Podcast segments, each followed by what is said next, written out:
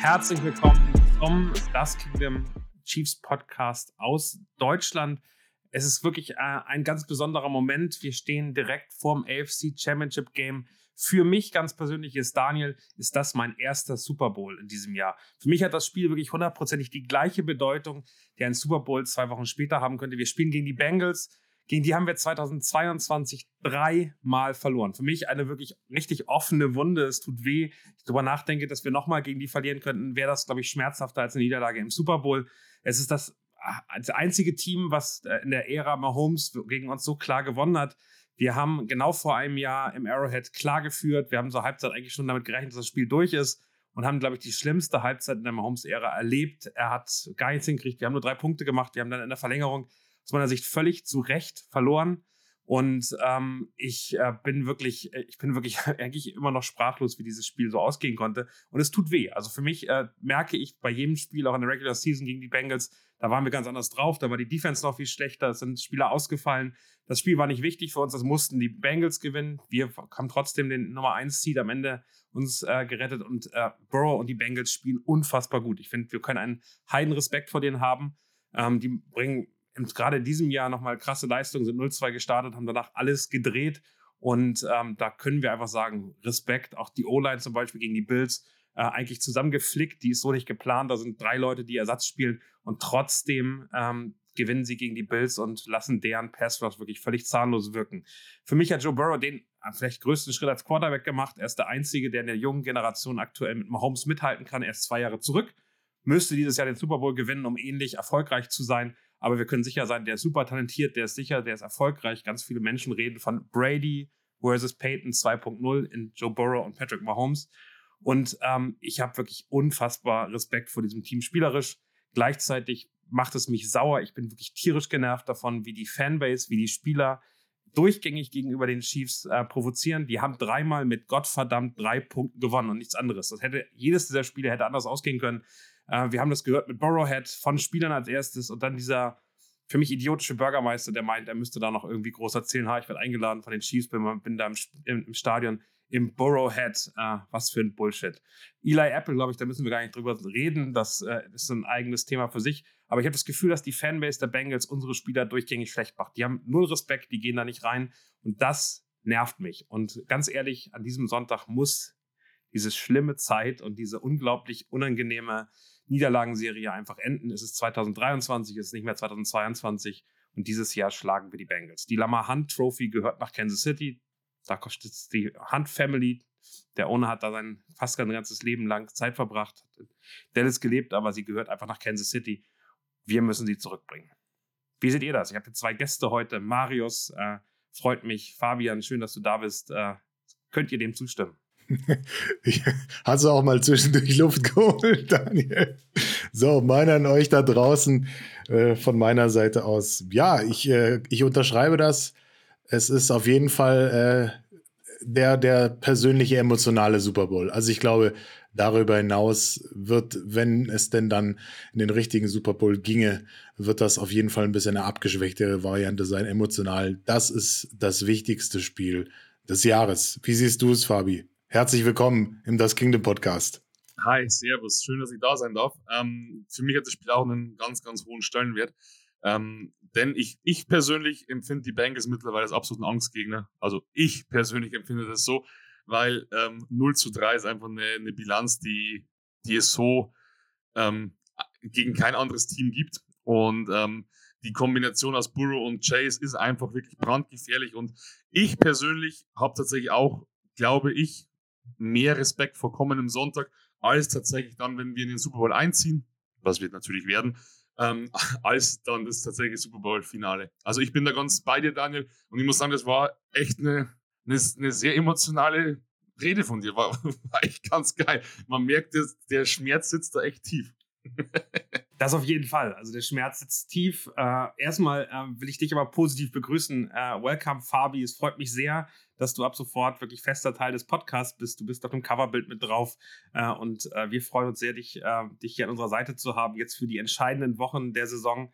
Genauso wie mich dieses Spiel und die Fankultur ähm, der Bengals aktuell, ob in den USA oder in Deutschland, ich finde die nehmen sich nicht viel. Es riecht mich ein bisschen aus, rausgenommen. Die netten Kollegen äh, von dem Podcast, Marius, wo du zu Gast warst, äh, die sind sehr, sehr handsam und äh, die beißen nicht, die Katzen. Ja, die kann man, die kann man füttern. Grüße an der Stelle in den äh, German Jungle und äh, nochmal Dankeschön fürs Einladen. Das war wieder äh, war eine sehr schöne Zeit. Äh, wir sind jetzt erstmal äh, Gegner bis nach dem Spiel und dann wird man sehen, wie man dann nochmal wieder kommuniziert miteinander. Aber es ist jetzt auf jeden Fall äh, AFC Championship Game Zeit. Das auf jeden Fall. Bevor wir zum Spiel kommen, wollen wir aber nochmal über die das Kingdom Awards äh, sprechen. Ihr habt abgestimmt in unserem Newsletter.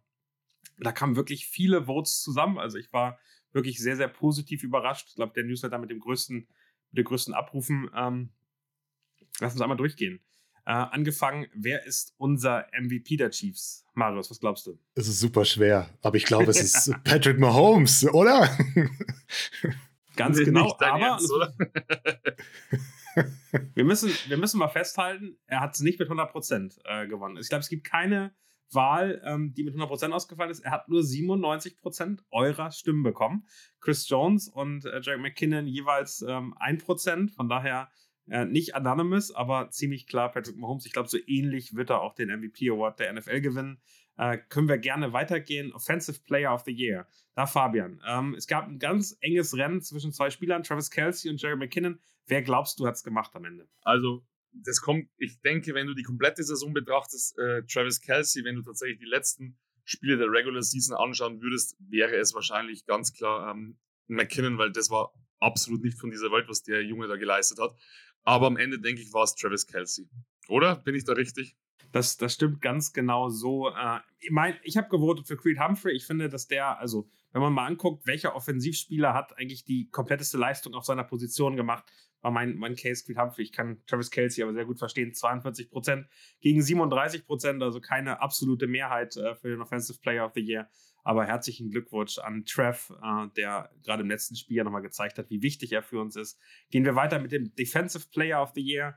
Auch das eine klare Nummer. Äh, Chris Jones, ähm, dann hinter Nick Bolton und äh, Snead für dich auch verdient, äh, oder Fabi? 100 Prozent, vor allem nachdem ich ihn ja jetzt vor ein paar Wochen persönlich kennenlernen durfte, ich jetzt nochmal eine ganz andere Beziehung zu ihm. Ähm, Freue mich, wenn ich ihn dann so, so spielen sehe. Und äh, du ganz ehrlich, also der, der ist einfach eine absolute Maschine. Ich finde, der hat so eine Präsenz, die er ausstrahlt auf dem Platz. Ähm, und das letzte Mal im Spiel gegen die Jaguars, ähm, ich glaube, das war Isume oder Björn Werner, die meinten so, im Grunde die, die Defense lebt von Chris Jones. Wenn er performt, performt die Defense. Und ähm, ob das jetzt tatsächlich so runtergebrochen stimmt, würde ich jetzt nicht unterschreiben.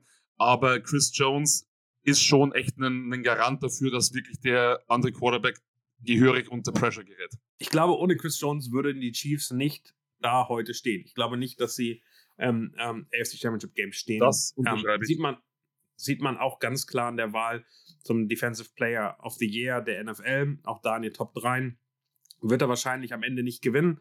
Dazu war Nick Bosa nochmal diese Saison gefühlt einen Schritt schlechter, äh, stärker, aber er, ähm, er wird auf jeden Fall, hätte er es verdient mit den Leistungen, die er gebracht hat. Kommen wir zu den beiden Rookies. Offensive Rookie of the Year, Isaiah Pacheco, 99 Prozent. Äh, da hat er die, die größte Prozentzahl äh, erwischt. Da war auch nicht viel Konkurrenz. Sky Moore, glaube ich, noch nicht die Saison gemacht, um da reinzukommen. Defensive Rookie of the Year, George Kalaftis. Für mich überraschend, klar, 76 Prozent zu 21 Prozent Trent McDuffie. Jalen Watson mit dann letzte Woche auch einer wichtigen Interception bei 3%. Marius, ist das, sind das für dich auch die beiden äh, wichtigsten Playmaker, die wir als Rookies haben? Auf alle Fälle. Also ich glaube, wenn McDuffie den ersten Teil der Saison fit gewesen wäre, dann wäre das ein bisschen enger geworden. Dann hätte er wahrscheinlich auch äh, bei, den, bei den Journalisten bei, bei der Vergabe da noch eine größere Rolle gespielt, wäre auch vielleicht ins Rookie-Team gewählt worden. Kalaftis hat es ja geschafft. Äh, aber ansonsten für mich eine klare Sache. Pacheco hatte als äh, Offensive Rookie gefühlt keine Konkurrenz bei uns intern. Also ich glaube, wir haben noch einen gedraftet, der in den Bereich passt. Dementsprechend äh, ist das, kann man das auf jeden Fall machen. Und als siebt Round Pick ist das eine starke Leistung. Gar keine Frage. Also für mich beide auch die Wahl gewesen, deswegen zu Recht die Moment, Titel geholt. Ich würde sagen, nach, nach, seinem, nach seinem letzten Run ähm, gegen die Tracks hat er das nachher nochmal ganz, ganz schön bestätigt, was in ihm steckt. Also wirklich der Junge, der wenn einfach mal seine Beine in die Hand nimmt, dann ist er auf und davon. Und hätte der, der Verteidiger nicht einen besseren Winkel gehabt, dann hätte der auch gar keine Chance mehr gehabt, dass er ihn noch kurz vor der Goal-Line uh, out of bounds ähm, schubst. Also das war, das, das, da siehst du, was, was der Potenzial da ist. Und ich freue mich wirklich, dass wir den Jungen verpflichtet haben. Und ich hoffe, der bereitet uns noch viel, viel Freude, weil das Laufgame war jetzt die letzten zwei Jahre oder nicht so, so, so ein Ding, würde ich sagen. Aber jetzt sehe ich da schon echt großes Potenzial mit dem, mit dem Pacheco. Echt eine Maschine, der Kerl. Ich glaube, da, wir reden immer gerade über Chad Henney und diesen 98 Yards Drive. Ähm, also mindestens 50 Prozent dieses Drives gehen über Isaiah Pacheco. Also das ist, glaube ich, der Mann, der überhaupt diesen Drive äh, wirklich gemacht hat und der, als Mahomes ausgefallen ist, einfach übernommen hat. Das war der große Playmaker, den wir da hatten. Und äh, äh, Chad Henney hat das super stark gemacht, hat keine Fehler gemacht, das war das Wichtigste. Aber das, das Risiko und die, die wirklichen Yards, die hat, hat Pacheco gemacht. Und das zeigt einfach, wie wichtig dieser, dieser Mann auch gerade äh, jetzt am Sonntag werden könnte. Da kommen wir gleich noch zu, aber ich glaube, die Rolle von Pacheco und von McKinnon wird äh, deutlich größer, als äh, wir das vielleicht erhofft haben mit, mit einem Mahomes an der Center. Äh, dann einmal zum Most Improved Player, Jarek McKinnon, auch das keine Überraschung, 67% vor Snead mit 14, vor Kalen Saunders mit 10, Michael Hartman und Mike Dana dann mit 6 und 4, also dann wirklich abgeschlagen, aber wirklich spannend zu sehen, dass es da wirklich alle, alle Personen äh, wirklich auch ähm, was bekommen haben. Best Newcomer, das würde dich freuen, Fabi. Äh, Juju mit einem Vorstimmen 53% vor Gedarius Tony äh, Justin Reed und Justin Watson dann wirklich äh, im einstelligen Bereich. Ähm, da äh, musst du direkt gleich eine SMS losschicken, oder? Ja, de definitiv. Ich muss, ich denke schon, dass Juju das wissen sollte, dass die deutsche Community ihn da als besten Newcomer äh, sah. Und also jetzt mal, jetzt mal die Fanboy-Brille abgenommen. Ähm, ich finde das tatsächlich aber auch gerechtfertigt. Tony hat Riesenpotenzial. Ich denke, da können wir uns auch noch drauf freuen, was, was wir von ihm sehen werden. Ähm, genauso wie unsere anderen Newcomer. Ich bin natürlich auch sehr gespannt. Ähm, wie es mit Chuchu weitergeht nach, nach diesem Jahr. Ja, der muss den Einjahresvertrag. Bleibt auf jeden Fall spannend. Ich würde mich freuen, wenn er noch ein bisschen bleibt bei uns, weil ähm, man, man darf nicht unterschätzen. Ich habe mir das im letzten Spiel gedacht, auch wenn Juju vielleicht manche Pässe nicht bekommt oder nicht das Target ist, er macht manchmal echt gute Blocks. Und das ist sowas, was halt viele nicht sehen, dass dann teilweise wirklich da auch Blockarbeit geleistet wird, damit andere glänzen können, was zum Beispiel dann wirklich auf einen Juju zurückzuführen ist. Und deswegen, der, der hat echt Potenzial. Also der ist wirklich nicht umsonst seit, seit paar Jahren echt ein gefragter Wide Receiver. Daumen gedrückt, dass er auf jeden Fall äh, bei uns auch bleibt und nicht nur so eine Einjahresthematik war.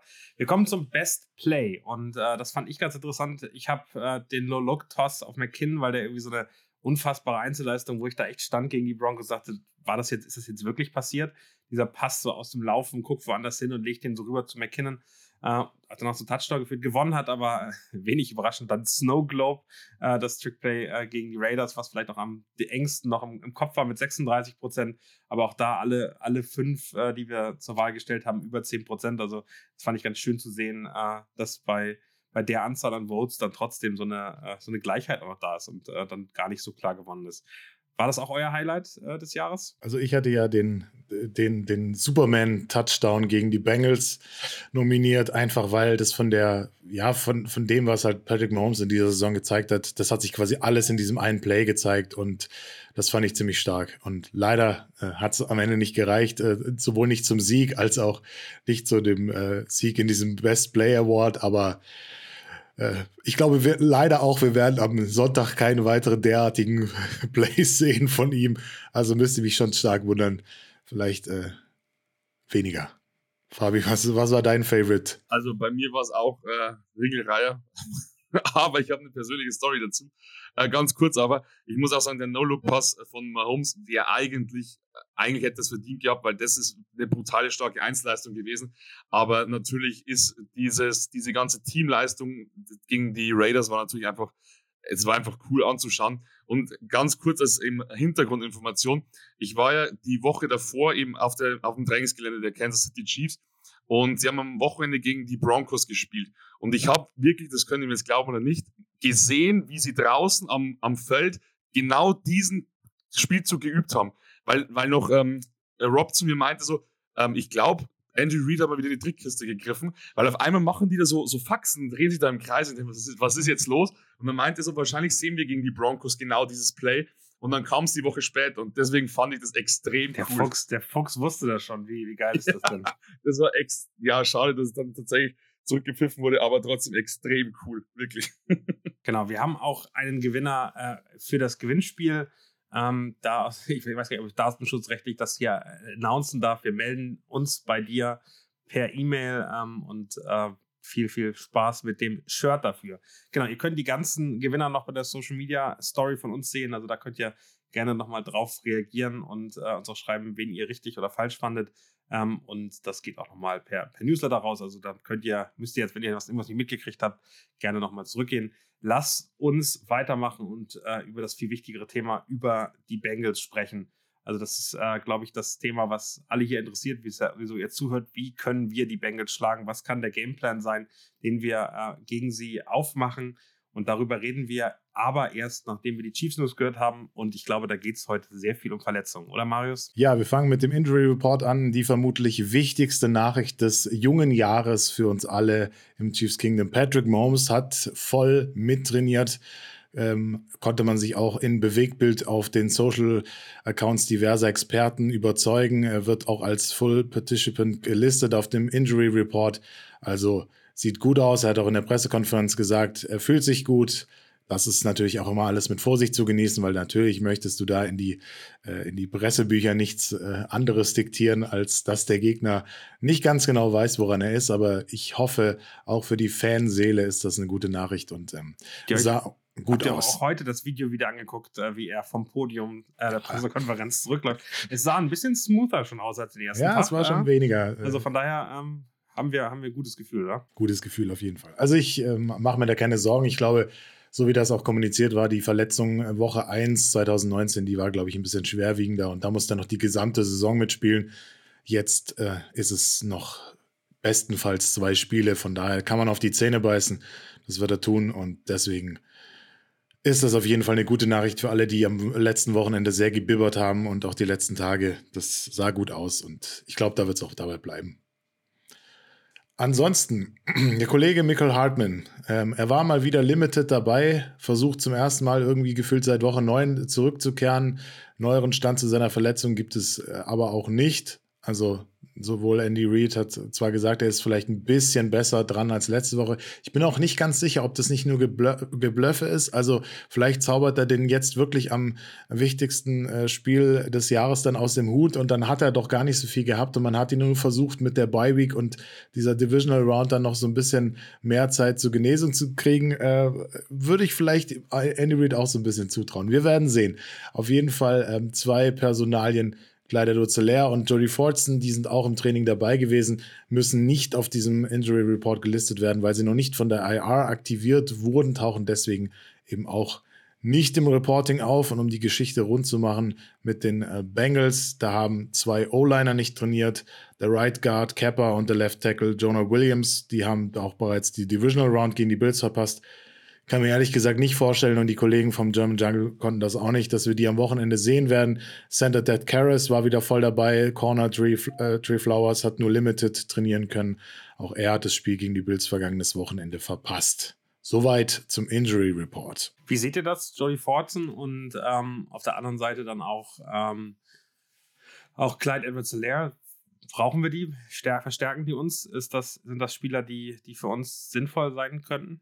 Fabi, wie siehst du das? Also, wir, wir, sind ja, wir sind jetzt einfach mal ganz realistisch und natürlich als Fan ist es immer, mir tut es in meinem Herzen weh, auch dass Clyde Edwards so ein bisschen jetzt so Hate bekam auf Social Media und so, weil wir waren auch in Spielen, vielen Spielen dankbar, dass er für uns da war und dass er gescored hat. Und das ist ein bisschen Disrespect manchmal. Deswegen, deswegen sozusagen so von wegen, ja, nee, braucht man nicht. Es fühlt sich immer falsch an, das zu sagen. Realistisch betrachtet ist es aber so. Ähm, Jody Fortson hat auch ein paar wichtige Catches dieses Jahr gemacht. Ähm, wird seiner Rolle, denke ich, auch ähm, als Titan gerecht. Ähm, Clyde Edwards Hilaire ist unser dritter Running Back aktuell. Ich denke, ihr könnt mir dazu stimmen, dass der Bedarf, glaube ich, gerade als bei Running Backs in dieser Saison absolut nicht groß ist. Und ähm, ich denke, dass der Pacheco und McKinnon definitiv immer den Vorzug äh, bekommen. Ähm, ja, wie, wie, seht ihr das? Wahrscheinlich auch ähnlich, oder? Ich, ich, ich, kann mir eben vorstellen, also am Anfang der Saison hat verkleidet Zelle ja schon ein wichtiger Teil, hat einen, einen dieser, dieser legendären Pässe mit der 360-Grad-Drehung gegen die Buccaneers zum Beispiel auch gefangen. Also ich glaube auch, dass der eine Funktion haben könnte. Für mich ist Jody Fortson der viel, viel, viel wichtigere Faktor. Und zwar äh, wir, wir haben noch gar nicht drüber geredet, aber Chris Lemons, einer der, der Cornerbacks äh, und Special-Teamer, vielleicht der wichtigste Special-Teamer, den wir also mit den meisten Snaps zumindest hatten, ähm, der wurde entlassen, äh, wurde äh, jetzt gepickt äh, vom, vom Waiver Wire von den Bengals gerade. Ich hoffe, dass er da nicht groß äh, erzählt, wie die, also die, die Strategie für diesen, diese Woche kennt er noch nicht, aber was es so, so an internen Sachen noch geht. Aber dass der ähm, weggegangen ist, schwächt unsere Special Teams und Jody Fortson ist einfach ein regelmäßiger Special Teams-Spieler. Äh, und auf der anderen Seite eben auch jemand, ähm, der nochmal gut eingesetzt werden kann, wenn gerade Travis Kelsey ge gedeckt ist und dann so in so ähm, 13 Personell mit drei Tight Ends kann er eine gute Rolle spielen. Blake Bell ist eher der Blocker, ähm, ähm mehr oder weniger, und der QB-Sneaker, ähm, daher der Belldozer. Aber ähm, ich glaube, dass ähm, dann Noah Gray so eine kleinere Rolle bekommt und Jody Fortson wieder mehr auch ins Passspiel eingebunden werden könnte. Das könnte einfach wirklich spannend sein. Klein Edward Hilaire, ich, ich würde ihn stärker einschätzen als Rojo. Also ich glaube schon, dass, dass sie ihn reinholen und runterziehen, wenn er fit ist aber auch wirklich nur, wenn er hundertprozentig fit ist. Äh, und die Rolle, bin ich bei dir, wird nicht ganz so groß sein, wie sie vor seiner Verletzung sein wird. Marius, wie siehst du das? Ja, also ich glaube auch, dass wir eher auf äh, Fortson gehen werden als auf Clyde Zulair, einfach weil wir müssen jetzt Patrick Mahomes beschützen und da ist es sehr wichtig, dass wir schweres Personal auf die Wiese bringen. Das heißt, viele Tight Ends, dass wir auch ein bisschen variabler sind, als wir in den letzten äh, drei Spielen waren. Vielleicht auch die letzten zwei äh, kann man noch am ersten miteinander vergleichen.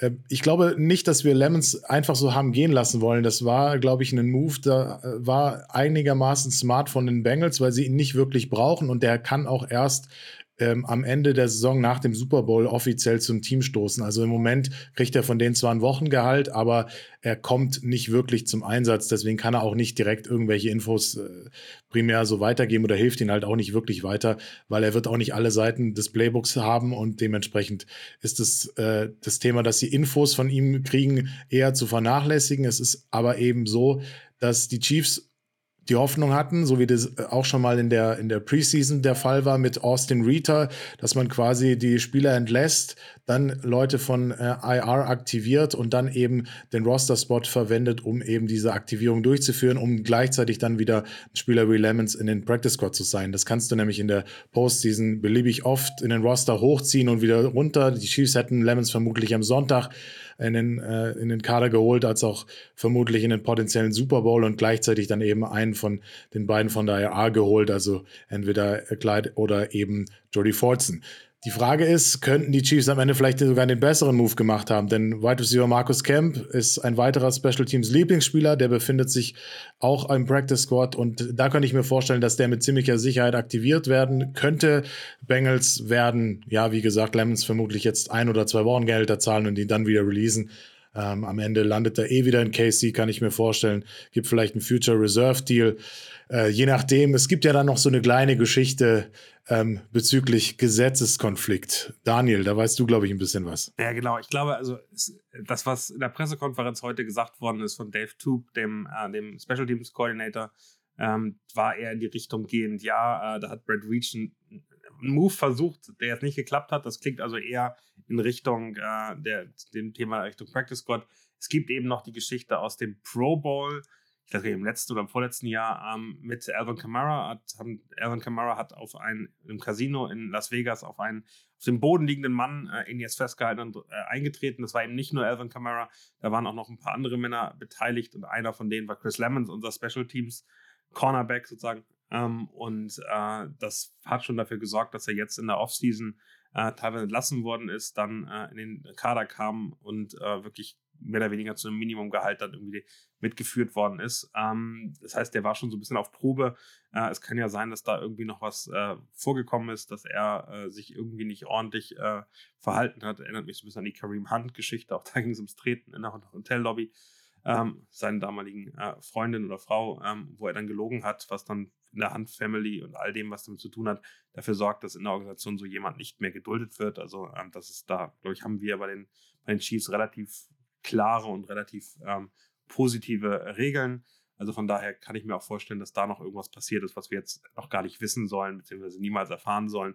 Aber auch das wäre ein Grund, wieso er ähm, dann gecuttet wird. Ich glaube, die Nummer ist nicht so groß, ähm, wie, ähm, wie sie vielleicht im ersten Moment klingt.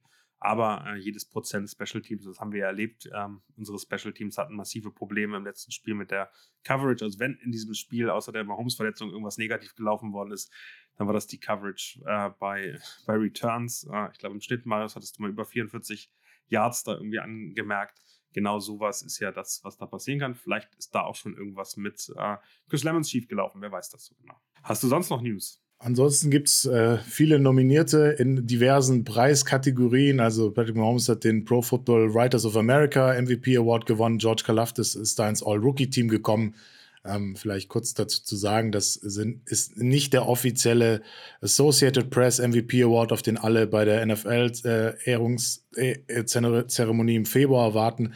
Ähm, Mahomes hat den schon zum zweiten Mal gewonnen nach 2018, ist auch in Summe der äh, 33. Äh, also der 10. QB in Folge und der 33. in Summe. Also von daher kann man auch herzlichen Glückwunsch sagen. Und Kalaft ist einer von zwei Defensive Ends, die für dieses PFWA Rookie Team ausgewählt wurden, äh, zusammen mit Aiden Hutchinson, der äh, Second Overall Pick von den äh, Lions. Und die Zahlen, glaube ich, im letzten Drittel der Saison von Kalaftis sprechen da echt äh, sehr dafür. Soweit zu den äh, PFWA Awards. Hat, hat, nichts mit dem echten MVP Award genau. zu tun. Der wird am Donnerstag vor dem Super Bowl erst äh, verkündet, aber auch da ja, ist Patrick Mahomes in den Top 5. Äh, die wurden jetzt verkündet für den MVP Award.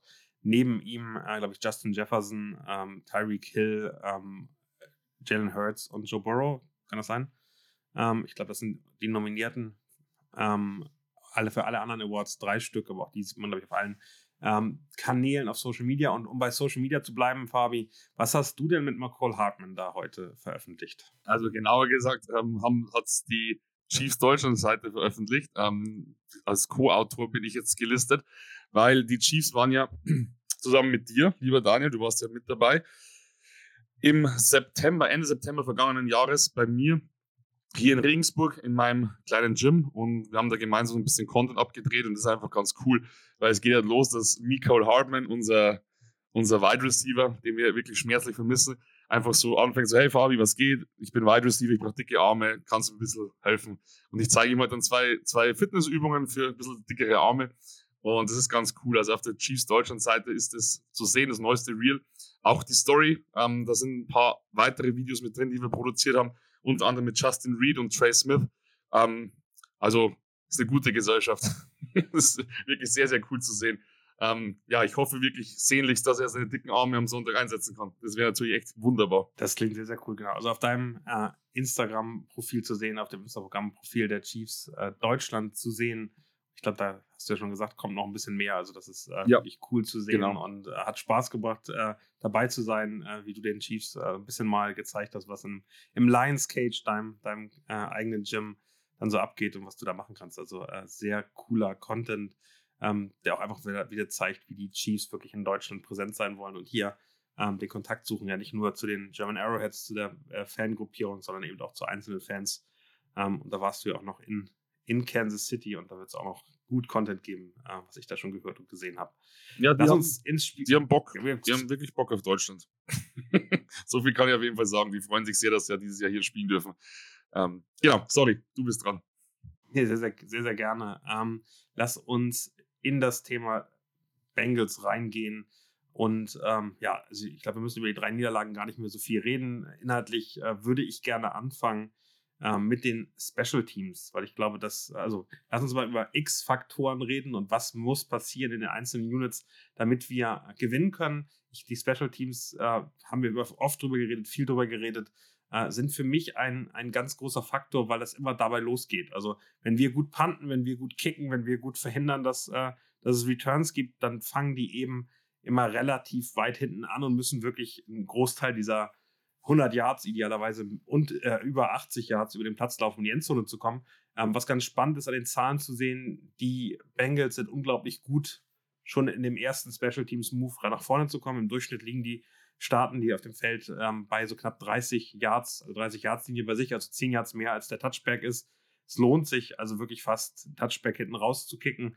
Ähm, wir hatten in den Special Teams eigentlich das ganze Jahr lang relativ viel Probleme, Marius. Was müssen wir aus deiner Sicht machen, damit ähm, wir in dem Bereich des, des äh, Footballspiels schon gewinnen. Also natürlich die Touchback- äh Thematik hatten wir ja beim letzten Mal schon, wenn du halt so einen Returner hast und du weißt, dass der auf der anderen Seite entsprechend gut unterwegs ist. Und das hat ja das äh, Chargers-Game schon in der Wildcard-Round gezeigt. Deswegen war ich auch ein bisschen schockiert, dass wir uns da so angestellt haben, weil es war eigentlich bekannt, äh, dass der Kollege da entsprechend gut ist und auch gut unterwegs ist. Und genau das Gleiche haben wir dann halt gegen uns auch gesehen. Ähm, wir, wir müssen halt einfach entsprechend gescheit blocken.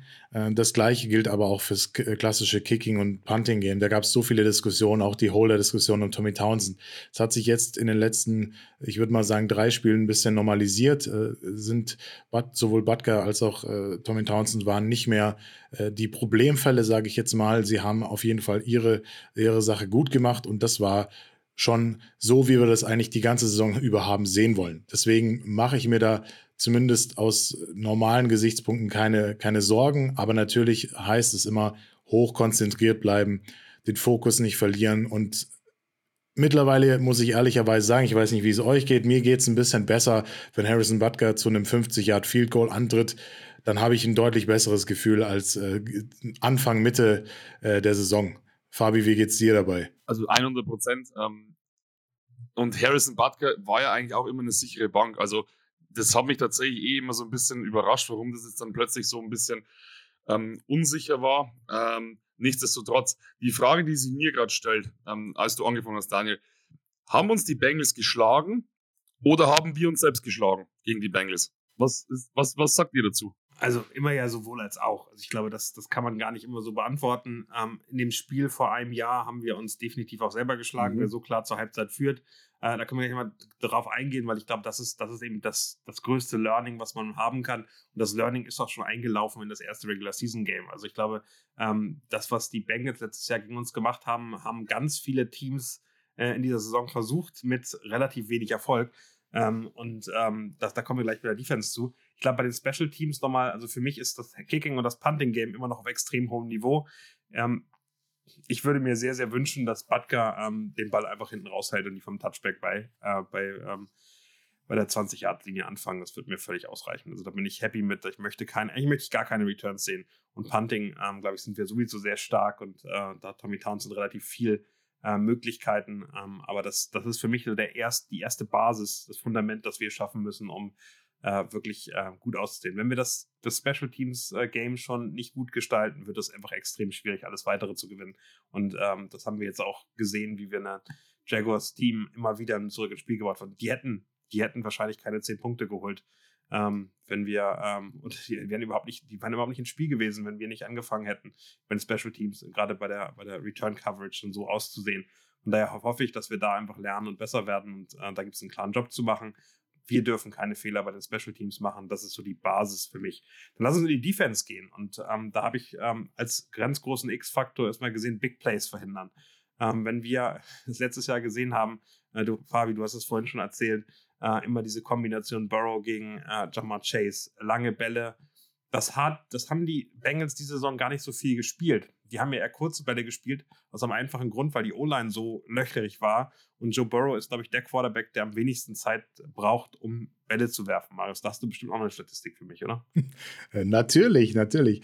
Vielleicht fangen wir mal mit unseren Jungs an. Also verglichen ich würde mal gar nicht so sehr die letzten äh, Spiele von, also äh, AFC Championship Game und das andere Spiel aus der entsprechenden Saison nehmen, sondern ich würde mal das Matchup Woche 13 hernehmen. Und da waren unsere Corner Snead und Linebacker äh, Nick Bolton weit weg von ihrer Normalform. Das hat nämlich auch dazu geführt, dass wir sehr viele Miss Tackles hatten und es gab keine Möglichkeit, irgendwie Big Plays zu generieren wir kamen nicht zu Burrow durch. Das war das Problem. Wenn Nick Bolton hat äh, 180 Total Tackles und 108 Solo Tackles. Ein Sack auch nur in dem ganzen Spiel, oder? Ein Sack, ja, glaube ich, im vierten Viertel. In der, in der Garbage Time, wo genau, überhaupt ja. nichts mehr, überhaupt nichts mehr war.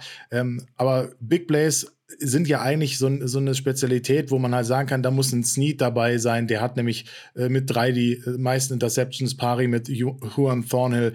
Äh, von denen muss einfach deutlich viel mehr kommen. Also das war äh, eben auch die, oder war auch eben die Schwachstelle und da wird es auch drauf ankommen, wie sehen wir Snead? Sehen wir in den One-on-One-Matchups, äh, wird der, den, das ganze Spiel auf Chase angesetzt oder äh, spielt die Rolle McDuffie? Der hat halt da ein bisschen Problem, dass er nicht so groß ist, dass er vielleicht äh, dann in der Größe geschlagen werden könnte, weil die Bengals Wide Receiver sind, glaube ich, alle ein bisschen größer als McDuffie. Also da die Frage, sehen wir ihn in das, äh, im Slot oder in der Box oder bleibt er, äh, bleibt er woanders? Ähm, wo spielt Snead? Äh, ist der dann halt die Allzweckwaffe, der auch mal ein bisschen äh, schaut, kommt er vielleicht auch zum Quarterback durch. Also das sind so die Geschichten. Das gleiche gilt auch für Willie Gay. Also Woche 13 häufig im Niemandsland gewesen. Das Passfenster konnte er nicht irgendwie entscheidend schließen. 13 von 14 Passversuchen. Und da haben wir die Statistik von Joe Burrow gingen über die Mitte des Feldes. Und äh, das ist halt die Geschichte. Wenn du ihn nämlich schwerer irgendwie dahin werfen lässt, also wenn er die Würfe dahin platzieren sollte, dann müssen wir halt aber auch an den Sidelines aufpassen, weil wir sollten uns nicht täuschen lassen. Das allererste Spiel, da hat Chase vier Touchdowns gescored und ähm, da waren wir einfach deutlich zu offen an der, an der Stelle. Aber wir haben das im Vergleich zum ersten Matchup die letzten beiden Spiele schon deutlich besser gemacht. Also Burrow hat sieben Würfe, über 20 und mehr, Lights, äh, mehr Yards an die Sideline gepackt und nur einer davon wurde completed. Also da machen wir zumindest schon mal einen deutlich besseren Job. Aber wie gesagt, Mitte des Feldes das ist unsere Achillesferse. Auch in dieser Saison in der Pass-Defense. Fabi, wie siehst du das? Ähm, ist es am Ende, ähm, also glaubst du, dass, ähm, dass wir besser aussehen können aktuell? Also gerade am Ende der Saison äh, oder Ende der Regular Season sah unsere Defense ja nochmal deutlich stärker aus. Ich glaube, Spagnolo hat ein bisschen mehr auch die Erfahrung der, der am Anfang der Saison natürlich sehr grün hinter den Ohren seienden Rookies genutzt. Glaubst du, dass wir jetzt besser aussehen äh, in der Defense als in Woche 13? Also ich, ich empfinde, dass unsere Defense ähm, momentan so stark ist wie, wie noch selten. Ähm, also es gefällt mir sehr gut. Auch wenn ich dann manchmal schon mir einen Kopf fasse, wenn ich denke, so diese langen Dinge kommen trotzdem immer viel zu oft noch an. Ähm, was, was aber auffällig ist, und ich weiß nicht, ob das bloß mir so geht oder ob das tatsächlich euch auch auffällt. Ich habe eben das Gefühl, die erste, die erste Halbzeit, die ersten zwei Quarter, ist die Defense immer irgendwie noch so ein bisschen so im, in der Umkleidekabine. Die sind nicht so richtig präsent. Sobald es dann rausgeht, finde ich, steht irgendwie eine andere Mannschaft auf dem Platz. Ich weiß nicht, ob die jedes Mal irgendwie falsch eingestellt werden vor dem Spiel und ob das dann tatsächlich irgendwie du schüttelst den Kopf. Ich denke auch, dass das nicht der Fall sein wird.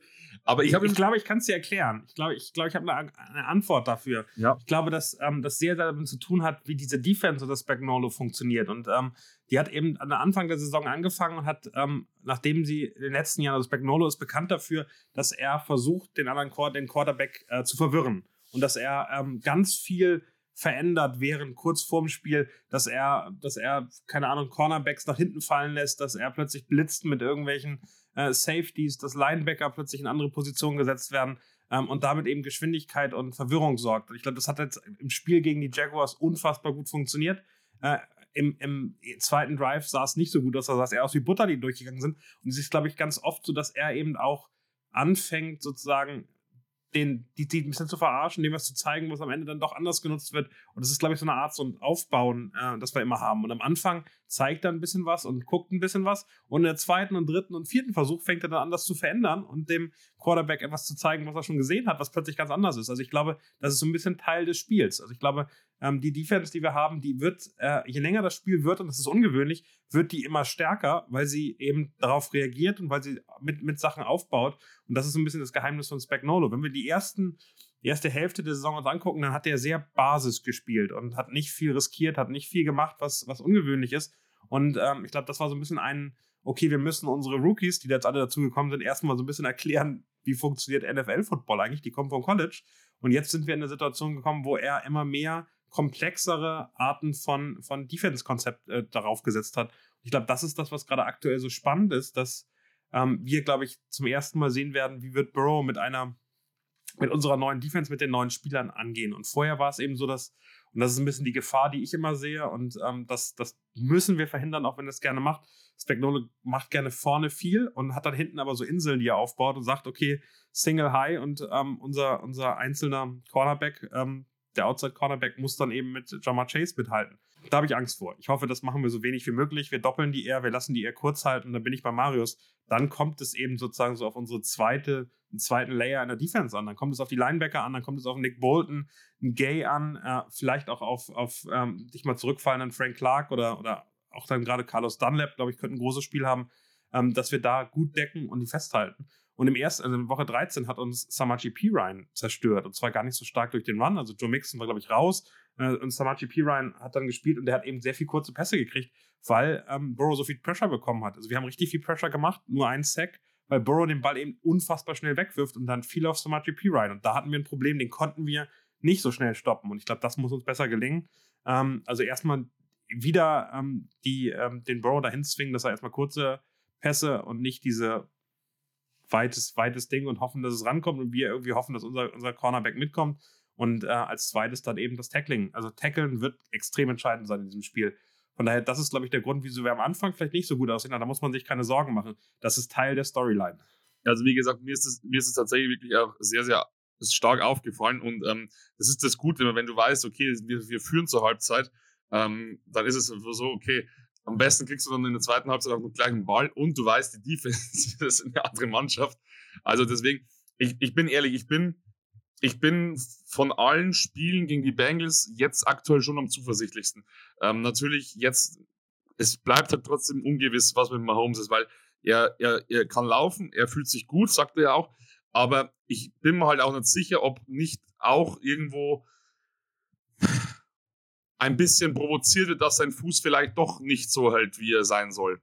Was meint ihr? Denkt ihr dann, denkt ihr, dass sowas möglich ist oder ist das zu unsportlich gedacht? Na, der, der, größte Athlet von uns dreien bist du, Fabi. Ähm, also, naja, ich, ich glaube, also mein, mein, Gefühl ist, ähm, dass ähm, Mahomes ähm, sich besser fühlt, dass er prinzipiell auch locker laufen kann, dass er sich auch bewegen kann. Ich glaube, Cuts richtig hart und volles Gewicht auf, das, auf das, den Fuß tut immer noch unfassbar weh. Und ich glaube, die größte Gefahr, und ähm, das ist eben bei der Verletzung, die er hat, also es ist ja eine Prellung oder ähm, keine Ahnung, äh, am Schienbein, unteren Schienbein in, in Knöchelregion, dass er Angst hat, sich wieder zu verletzen. Also dass die Gefahr dieses Aufbrechens und Schlechterwerdens eben da ist. Und ich glaube, das Risiko muss man eben in diesem Spiel minimieren. Und das hat, hat Marius ja schon gesagt, da kommen dann Titans mit rein, da ist ein Jarek McKinnon unfassbar äh, unfassbar wichtig. Also das, das wird auf jeden Fall ein Thema sein. Um mal ganz kurz noch mal einmal bei, bei der Defense zu bleiben. Ich glaube, dass äh, was ganz wichtig ist, um die Bengals zu verstehen, Joe Burrow kann alles. Also der ist nicht der ganz große Bewegliche, aber dem musst du irgendwas anbieten. Also das, das Football ist ja so, so inszeniert, dass du eigentlich als Defense mit diesen elf Leuten nicht alles verteidigen kannst. Du kannst nicht tief verteidigen, vorne rushen und gleichzeitig in der Mitte irgendwas freihalten. Und die Chiefs die, die, der Charakter dieser Chiefs Defense, auch, auch im letzten Spiel, ist eben dann zu sagen, okay, wir lassen, wir machen vorne Druck, du kannst nicht gut laufen, wir, wir blocken das, wir haben mit Chris Jones einen unfassbaren wichtigen Mann da in der Mitte, äh, aber wir, wir rushen nur mit drei Leuten, maximal vier. Das heißt, wenn wir bei elf Leuten sind, bleiben immer sieben oder acht, die, die in irgendeiner Form was machen können. Und wir fangen an, eben hinten tief zu doppeln, mit zwei Leuten hinten tief zu stehen. Das bedeutet, wo, wo kommt der Freiraum in der Mitte des Spielfeldes? Da ist plötzlich Platz, da kann man angespielt werden. Und da haben wir ein bisschen das Problem, dass äh, Nick Bolton und Willie Gay, und das haben wir öfter schon mal besprochen, eher zu klein sind, eher ähm, vielleicht äh, dann, dann nicht hundertprozentig so schnell da sind, wie wir sie brauchen und den Pass, wenn sie überlaufen werden, nicht gut verteidigen können, weil sie eben einen Tick undersized sind. McDuffie ist auch undersized als Cornerback, den setzt du dann eher sozusagen auch im Slot ein. Und das bedeutet eben, wir müssen gucken, dass wir diese Mitte schnell gestoppt kriegen. Also es tut uns unfassbar weh, wenn das Spiel funktioniert, dass er immer so sieben, acht Yards wirft oder sechs Yards wirft, aber immer sozusagen dahin kommt, dann muss er eben sechs Yards kriegen und gestoppt werden. Das kann man passieren, da wird auch nicht alles ankommen, aber wenn er sechs Yards äh, geworfen kriegt und dann noch vier Yards läuft, hat er direkt das First Down. Und ich glaube, das ist der Punkt, wo ähm, das Spiel für uns äh, von unserer Defensive erstmal grundsätzlich ohne die Big Plays ähm, entschieden werden kann. Auf alle Fälle. Ich finde auch, unser Pass Rush muss eigentlich einfach endlich anfangen, das zu zeigen, was er die ganze Saison über gezeigt hat. Wir sind in der Liga, in der Regular Season, die Zweiten in Sachen äh, Sacks geworden und wir waren immer in den Matchups mit Burrow oder den Bengals die schlechtesten, obwohl die in dieser Saison die sechs meisten Sacks kassiert haben, beispielsweise. Und mal zum, zum sich auf der Zunge zu zergehen zu lassen, in den letzten beiden Spielen gegen die Bengals äh, hatte Burrow 78 Dropbacks und wurde nur einmal jeweils pro Spiel gesackt. Und das zu einer Zeit, wir haben es vorhin schon gesagt, da war es vollkommen irrelevant. Wir haben ihn 25 Mal unter Druck gesetzt. Bro hat aber trotzdem 61% seiner Würfe completed und dazu noch neun First Down Conversions geholt. Und das ist halt so ein Faktor, der bricht dir halt absolutes Genick. Weil wenn du ihn nicht dann, dann hinderst, sein Spiel zu verändern oder gezwungen wird, andere Sachen, andere Lösungen zu finden, dann funktioniert es nicht. Im ersten Matchup mit Burrow haben wir ihn noch viermal gesackt. Dann hat er sein Spiel in der Pocket verändert. Er wirft den Ball seitdem deutlich schneller. Und deswegen wird es darauf ankommen, wie kann sich Chris Jones endlich zu seinem ersten Postseason-Sack seiner Karriere da durchkämpfen. Er wird wieder gedoppelt werden. Aber Faktor O-Line bei den Bengals aktuell drei Starter verletzt. Das heißt, wir müssen auf jeden Fall dieses ausnutzen, um da endlich die Pressure in Sacks zu konvertieren. Und da wird es an die Produktivität an der Line of Scrimmage ankommen. Genau das Gleiche. Run Defense, anderes Thema. Die Bills haben äh, Mixon letzte Woche überhaupt nicht unter Kontrolle gehabt. Der hat 105 Yards bei 20 Carries generieren können. Ähm, gegen die Chiefs in Woche 13 war Mixon nicht dabei, aber du hast schon gesagt, P. Ryan hat äh, in 27 Touches äh, auch 106 Rushing Yards generieren können. Die meisten auch noch After Contact, also noch doppelt bitter. Zwei Missed Tackles bei Receptions dazu und alleine siebenmal First Downs geholt äh, das, ist, das ist zu viel. Und das ist einfach etwas, wenn du dann halt auch anschaust, unsere Run-Defense ist die acht beste in dieser Saison gewesen, in der Regular Season. Und die Rushing-Offense der Bengals auf Platz 29. Das kann halt einfach irgendwo nicht sein. Dann kommt dazu, die O-Line von Cincinnati hat laut PFF den fünftniedrigsten Rang unter allen O-Lines. Und das wohlgemerkt bei den Startern, also nicht bei denen, die jetzt da momentan in der Bestbesetzung fehlen. Also drei von fünf etatmäßigen Linemen sind nicht dabei. Also, sorry, wenn wir eine Möglichkeit haben, endlich das Ganze, das Ganze wirklich zu, zu äh, machen, dann müssen wir das jetzt in diesem Spiel machen. Und wir müssen auch echt gucken, weil Spagnolo blitzt ja sehr gerne.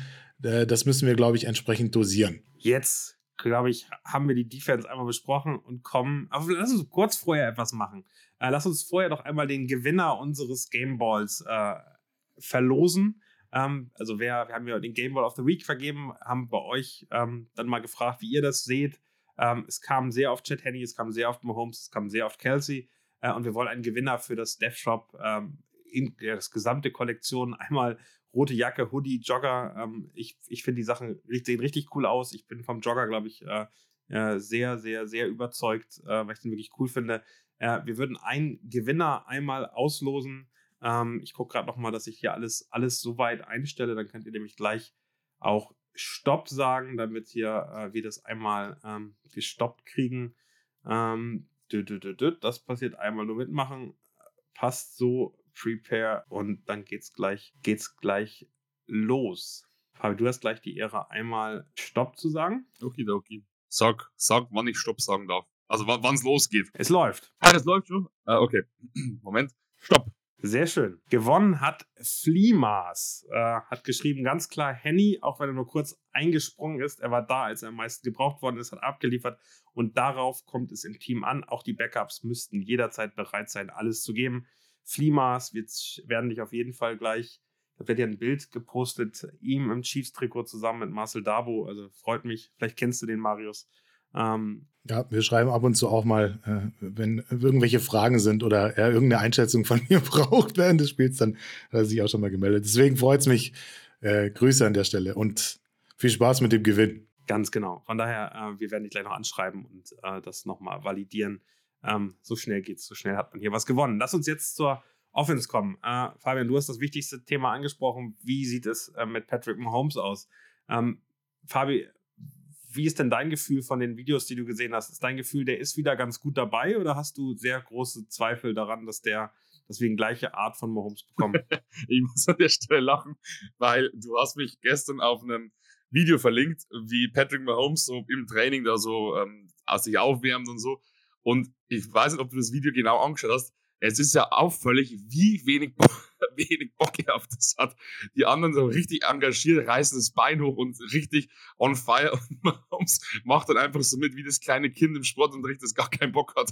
Aber es ist schön, dass du als Personal Coach genau sowas siehst. Den, den, den, Kandidaten hättest du richtig rangenommen, also, oder? Ja, gut, er hat, er hat ein gelbes Oberteil an, deswegen den, der ist untouchable. Aber nee, also Spaß beiseite. Ich war wirklich, ich habe mich sehr gefreut, dass, dass er so glatt laufen kann. Ich denke aber nichtsdestotrotz, dass du so, eine, so ein Trainingsumfeld nicht mit einem echten Playoff-Halbfinale vergleichen kannst. Und wenn dann der Pressure eben kommt, und ich denke schon, dass die, dass die Defense der Bengals genau weiß, dass Mahomes eventuell vielleicht auch ein bisschen, also ich selber habe mal Oberschenkel gebrochen beim Fußballspielen und das, das nagt so ein bisschen an dir. Du bist ein bisschen vorsichtiger, wenn du wieder anfängst zu spielen.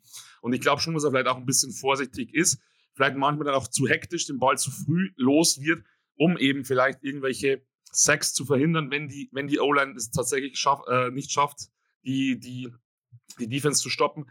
Es kann schon auch viel im Kopf äh, stattfinden. Wenn, wenn, das, wenn der ähm, Knöchel hält, denke ich, ich denke tatsächlich, dass Mahomes momentan wirklich so gut spielt wie, wie noch selten zuvor. Und wenn er so spielt, ähm, wie verletzungsfrei, dann denke ich, haben wir da sehr, sehr viel Freude mit ihm. Ich hoffe eben, wie gesagt, bloß, dass die Defense nicht wirklich konkret auf dieses, auf dieses Bein geht, um ihn dann vielleicht wieder, ähm, ja, wie du richtig gesagt hast, die, die Verletzung aufzubrechen oder ähnliches. Das wäre halt, das wäre halt suboptimal. Wenn, stell dir vor, erster, zweiter Drive, genau das gleiche Spiel und dann ist halt, ja, schwierig. Und dann Chad Henney, das wird halt eine, eine Riesenaufgabe dann. Aber hoffen wir es hoffen mal nicht. Aber kannst du sagen, Fabi, äh, also ich habe immer was gelesen von wegen äh, Voltaren in den Knöchel reinspritzen oder Painkillers insgesamt reinspritzen. Ist das was, was, was also nur aus deiner Erfahrung helfen kann? Ich kann mir das gar nicht vorstellen, dass äh, sozusagen erlaubte Nicht-Doping-Painkiller so einen Schmerz wegnehmen. Also das ist ja immer dieses Auftreten, was dann ja nochmal so richtig reinzieht in diesen ganzen, in diesen ganzen Fuß und Knöchel herein. Das wird doch weiterhin tierisch wehtun, oder? Selbstverständlich. Also du darfst aber nicht vergessen, dass da auch ein bisschen Adrenalin natürlich mit reinkommt. Also von ihm selbst natürlich auch nicht injiziert, sondern von ihm ausgeschüttet. Natürlich, ähm, was natürlich auch den Schmerz ein bisschen unterdrückt, ganz klar. Ähm, du hast diverse Painkiller, die legal sind, die schon echt richtig reinzwiebeln. Ähm, und du darfst auch nicht vergessen, dass, dass die NFL einfach ganz andere medizinische Möglichkeiten hat, als es ein, ein Otto Normalverbraucher hat. Und ich denke, dass Mahomes diese Woche wirklich die beste Therapie, die es gibt, bekommen hat. Und ich glaube schon, dass er am Sonntag so fit, wie es nur auf sieben Tage möglich war, am Platz stehen wird. Und um deine Frage zu beantworten, es, es gibt schon was. Es denke ich, wird sowas geben, dass er tatsächlich unterm Spiel relativ schmerzfrei sein kann. Wie es nach dem Spiel ausschaut, wenn er den Schuh auszieht oder das Tape löst, das steht, steht auf einem anderen Papier. Wenn er die Lamar Hunt Trophy im Hand, in den Händen hält, ist mir das, ist mir das egal. Ich habe das, das von den, äh, nochmal, äh, Empfehlung an, an die, die Chiefs-App. Da kann man nicht nur äh, Sachen kaufen in der Auktion bei Chiefs Blitz, sondern kriegt man auch mal schöne Wallpaper. Bei mir hängt jetzt dieses Bring It Home mit der Lamar Hunt Trophy auf dem, auf dem äh, Desktop meines, meines Handys im Bildschirmhintergrund. Ich, äh, ich, ich wünsche mir sehr, dass wir die, die Trophy mit nach Hause nehmen. Wenn wir, wenn wir uns weiter angehen, was muss passieren, Marius, aus deiner Sicht? Wie müssen wir strategisch rangehen an dieses Spiel, um diese, diese Bengals Defense, die uns vor einem Jahr, also nach der Halbzeit, ehrlicherweise völlig verarscht hat. Also das ist das erste Mal, dass Mahomes wirklich taktisch ausgespielt worden ist. Die haben davor versucht mit, also wie die ganze Liga eigentlich mit zwei ähm, High ähm, Safeties zu spielen oder äh, Deep Safeties zu spielen und damit zu verhindern, dass man Tyreek Hill lang anspielen konnte. Haben sie gedacht, na gut, hat in der ersten Halbzeit nicht so gut funktioniert. Wir haben relativ klar hinten gelegen, das Spiel ist fast vorbei. Versuchen wir noch was anderes. Wir setzen nur drei Leute vorne rein, machen damit minimal Druck. Trey Hendrickson kommt schon mal immer wieder durch, macht ein bisschen QB-Pressure, aber ansonsten können die uns ganz gut aufhalten. Aber wir gehen mit acht Leuten in die Coverage und machen damit eigentlich das gesamte Feld zu. Ähm, da kann fast kein Ball ankommen. Ähm, das hat Mahomes ehrlicherweise, glaube ich, überfordert. Das hat er nicht hingekriegt. Er hat es nicht geschafft, sich anzupassen, was erstaunlich ist. Ähm, das haben sie wieder versucht im Spiel am, am 13. Äh, 13. Woche. Da sah das schon ganz anders aus wie können wir mit dieser Art von Verteidigung, ist davon auszugehen, dass die Bengals wieder sowas ähnliches machen, haben übrigens wirklich andere Teams versucht, sind, haben das nicht so gut hingekriegt. Mahomes hat gelernt, sah besser dagegen aus. Äh, funktioniert das wieder und wie können wir dagegen spielen? Wichtig ist, sich mal anzuschauen, dass Patrick Mahomes laut PFF in den letzten drei Matchups mit den Bengals lediglich 50 Prozent seiner Downfield-Würfe konvertieren konnte, die über 10 Air Yards oder mehr gingen. Ein Großteil, wir erinnern uns vor allem an das letzte Matchup, waren so aus der Not rausgeboren. Das heißt, du hattest eben vorne die drei Mann, die haben Pressure gebracht und acht in der Man-Pass-Coverage und ja, das Play-Calling und Patrick Mahomes müssen sich hier umstellen. Natürlich muss Patrick Mahomes anfangen, das zu nehmen, was er kriegt, was ihm die Defense anbietet und die Pass-Catcher, die er anwirft, müssen sichere Hände haben. Das ist das A und O. Und äh, idealerweise müssen sie das Ganze in Big Plays verwandeln. Ich habe mir auch mal angeschaut, weil ich gefühlt äh, gedacht hatte, dass wir letztes Matchup Woche 13 ein Ungleichgewicht hatten, was das Pass und das Run Game anging. Aber es waren 27 Pass Plays und 25 Run Plays. Es hat sich aber während dem Spiel anders angefühlt. Warum? Weil wir besonders in der Crunch Time, wo es halt eben gefühlt darauf angekommen wäre, äh, zu laufen, um eben diese Alternative zu diesen tiefen Würfen zu haben, vor allem wenn wir drei und lang gehen müssen, ähm, als, als da noch am Anfang gelaufen wurde. Und genau da lag für mich der Knackpunkt. Mahomes hatte zwar 8,3 Yards per Completion, aber nur 59 Prozent seiner Pässe wurden dann am Ende completed. Stand die ganze Zeit unter Druck, musste den Ball loswerden vorzeitig und auch darauf wird sich die Bengals Defense wieder einstellen.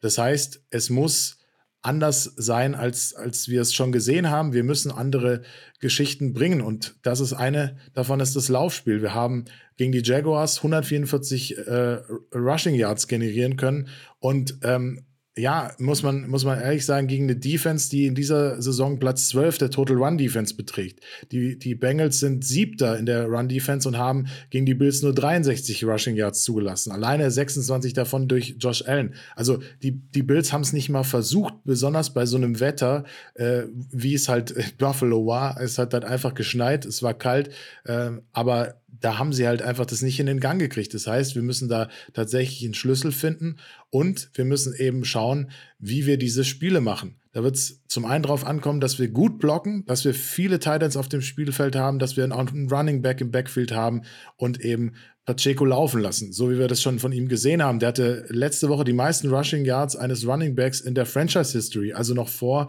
äh, so ne, jemanden wie Jamal Charles oder unserem Nigerian Nightmare. Also mit, mit seinen Yards auf diesem Henny Drive hat er sich ordentlich was angesammelt, äh, aber auch McKinnon als äh, variabler Back Receiver Spieler, den wir letzte Woche so nicht gesehen haben, wird es darauf ankommen. Das heißt, wir müssen eben schauen, dass wir uns aus dieser klassischen starren Coverage lösen, dass, dass wir den Backs irgendwas anderes anbieten und dass Patrick Mahomes irgendwann die Möglichkeit bekommt, das äh, Feld breiter zu machen. Und da wird es auch darauf ankommen, wie gehen andere Spieler damit um? Also welche, welchen Einsatz äh, sehen wir für Kadarius Tony, der schmerzlich vermisst Woche, wurde in Woche 13? Michael Hardwin war nicht dabei. Das hat man gesehen. Solche Spieler fehlten halt einfach. Und wenn du dann halt die Runningbacks rausnimmst oder auf die klassischen Routen laufen lässt, hast du halt einfach viel weniger Variablen. Das heißt, ich sehe da Screenpässe, ich sehe da Swingpässe, ich sehe da Jet Sweeps. Eben das, was wir halt von Kadarius Tony jetzt sehen werden. Ich glaube nicht, dass Nicole Hartman spielen wird, aber äh, auch ein Sky Moore bringt das Skillset mit für Yards after Catch. Auch ihn werden wir sehen. Ich sehe Shovel Passes in der Red Zone. So Running Around Plays, das macht der Andy Reid auch sehr gerne. In erster Linie vielleicht mit Michael Hartman. Aber da wird es darauf ankommen. Und wir brauchen vermutlich die beste Play Call Leistung von Andy Reid und Eric Bieniemy in dieser das Saison. Definitiv. Ich glaube, was, was, was da jetzt wichtig wird, und das kam bei dir, glaube ich, auch raus, äh, sind eben auch die kurzen Pässe. Also ich glaube, dieses, dieses Thema, äh, wir werden lang äh, Probleme kriegen. Er hat nur 50 Prozent äh, converted, weil sie eben so unglaublich viele Leute da reinstellen, weil aber eben auch bestimmte Spieler äh, in, im Kader äh, besser geworden sind. Also ich finde, ähm, das darf man ja auch mal positiv sagen, in der Defense der, der Rookie ähm, Taylor Britt spielt eine wirklich sensationelle Saison. Das sieht man nicht immer in den PFF-Grades, aber der ist wirklich, also auch letzte Woche ähm, hat der, hat der Stefan Dix einfach mal wirklich nicht gut aussehen lassen. Für mich gibt es eigentlich zwei Elemente. Also wenn wir lang werfen, muss der Cornerback Eli Apple heißen. Also ich würde schon gerne mal sehen, MVS gegen Eli Apple ähm, mit ein paar Haken. Ich würde auch gerne mal äh, Kadarius Tony gegen Eli Apple sehen, ja, und sehen, wie der sich den Knöchel bricht dabei. Also hätte ich auch Lust dazu, würde mich freuen. Ähm, das ist das eine Matchup. Also ich glaube, tief nicht auf Bates, nicht auf Bell, sondern Taylor Britt dann, äh, und Taylor Britt nicht, sondern dann auf Eli Apple gehen und gucken, dass man den isoliert. Also auch das, das ist, glaube ich, eine Möglichkeit, die gut funktioniert. Und MVS hat die Geschwindigkeit, hat die Moves. Äh, Kadarius Tony kann die Moves haben. Und dann haben wir eben kurz drei Leute. Und das muss man auch mal sagen, was die Bengals sensationell in allen drei Spielen gemacht haben, ist Kelsey so gering wie möglich aus dem Spiel zu nehmen. Ich kann mir nicht vorstellen, dass der in 14 Receptions 18 äh, Target-Spiel kriegt, sondern der wird viel weniger bekommen. Und dann haben wir zwei Leute, Fabian, und da wirst du dich gleich über den Namen freuen. Auf der einen Seite Juju, der eine unglaublich starke Rolle spielen kann, weil er so ein bisschen für mich aus meiner Sicht Kelsey doppeln kann und dann wegzieht. Gut in, in diesem wirklich schnellen Feld dann das annehmen kann. Äh, und dann äh, Yards auf der Catch kreieren muss. Ich kann mir vorstellen, dass Juju über 15 Targets bekommt oder vielleicht sogar 10 Targets oder so, weil es unfassbar wichtig ist, immer die sicheren Bälle zu machen und der sichere Hände hat. Und der andere ist ähm, Jerry McKinnon, der jetzt im letzten Spiel fast keine Rolle gespielt hat, der aber in den Spielen davor genau das gemacht hat. Also am Ende die drei als kurze Passempfänger, so, sogenannte Hot Routes, wenn Pressure kommt, äh, reagieren zu können, wenn kein Pressure da ist, dann eben zu gucken, wie man die einspielen kann. Dadurch, dass Mahomes selbst nicht laufen kann, brauchen wir die unglaublich. Und ich glaube am Ende natürlich auch das Run-Game äh, optimieren. Da hast du, Marius, gesagt, total richtig. Unser Run-Game sah gut aus äh, gegen die Bengals. Ehrlicherweise sah die Run-Defense bis zum Spiel gegen die Bengals, aber bei den Bengals auch nicht gut aus, äh, gegen, gegen die Chiefs nicht gut aus. Danach sah die Run-Defense leider exzellent aus. Ich glaube, sie sind mit der beste, besten drei Teams in der Run-Defense, was primär damit ähm, zu tun hat, dass bei denen einfach auch verletzte Spieler wieder, wieder kamen. Und das ist eben, glaube ich, eine Gefahr, die man auch nicht äh, unterschätzen kann. Ähm, Reader ist wieder da und äh, haut die Running Backs aus dem Weg gefühlt. Also ich glaube, das muss man nochmal aufpassen, ähm, das, das Run-Game zu etablieren. Äh, das haben die Bills überhaupt nicht geschafft, ähm, gerade obwohl sie eigentlich einen mobilen Quarterback haben. Äh, wir haben auch keinen mobilen Quarterback mehr. Ähm, wird, glaube ich, ganz, ganz entscheidend sein dafür, dass, ähm, dass wir eben nicht so ein einseitiges Spiel haben. Wer sind eure, eure Schlüsselspieler in der Offense, ähm, die uns das Spiel gewinnen? Fabi, hast du jemanden im Kopf, wo du sagst, wenn der ja, performt, mein, dann sieht das gut aus? Mein Tipp für jedes Spiel, wenn der Junge gut drauf ist, dann ist es immer ein, ein gutes Spiel und das ist unsere Nummer 87. Weil du hast es im letzten Spiel wieder gesehen, wie viele Receptions? 14. Ähm, und das ist einfach, äh, Travis Kelsey ist für mich einfach, wenn ich sehe, 3 and 5 oder 3 and, egal was für ein dritter Versuch ist, ich weiß, der Ball kommt zu 90% zu Travis Kelsey, weil dieser Mann einfach so ein unglaublicher Garant ist dafür, dass er einen First Down kreiert. Allein seine, seine Yards after Catch, das ist wirklich ein Faszinosum, dieser Mann. Und wenn, ich habe in manchen Spielen das Gefühl, das ist aber nur so ein Gefühl, ich weiß nicht, ob es stimmt, wenn es bei ihm nicht so läuft, dann steckt er ein bisschen schnell den Kopf in den Sand. Ich habe das so seine Ausstrahlung, so, weil du siehst ja trotzdem durch das Face Mask so ein bisschen sein Gesicht und ich finde, manchmal siehst du schon bei Travis Kelsey, dass er mit, wenn er mit sich unzufrieden ist, dass es dann irgendwie gar nicht so richtig läuft bei ihm. Wenn ich mal zum Beispiel das Charger-Spiel anschaue, wo er einfach dann wirklich performt, wo er Touchdowns macht, dann hast du eine ganz andere Präsenz von Travis Kelsey am Platz. Ähm, und er, wenn er, wenn einfach einen guten Tag hat, dann ist einfach die halbe Miete.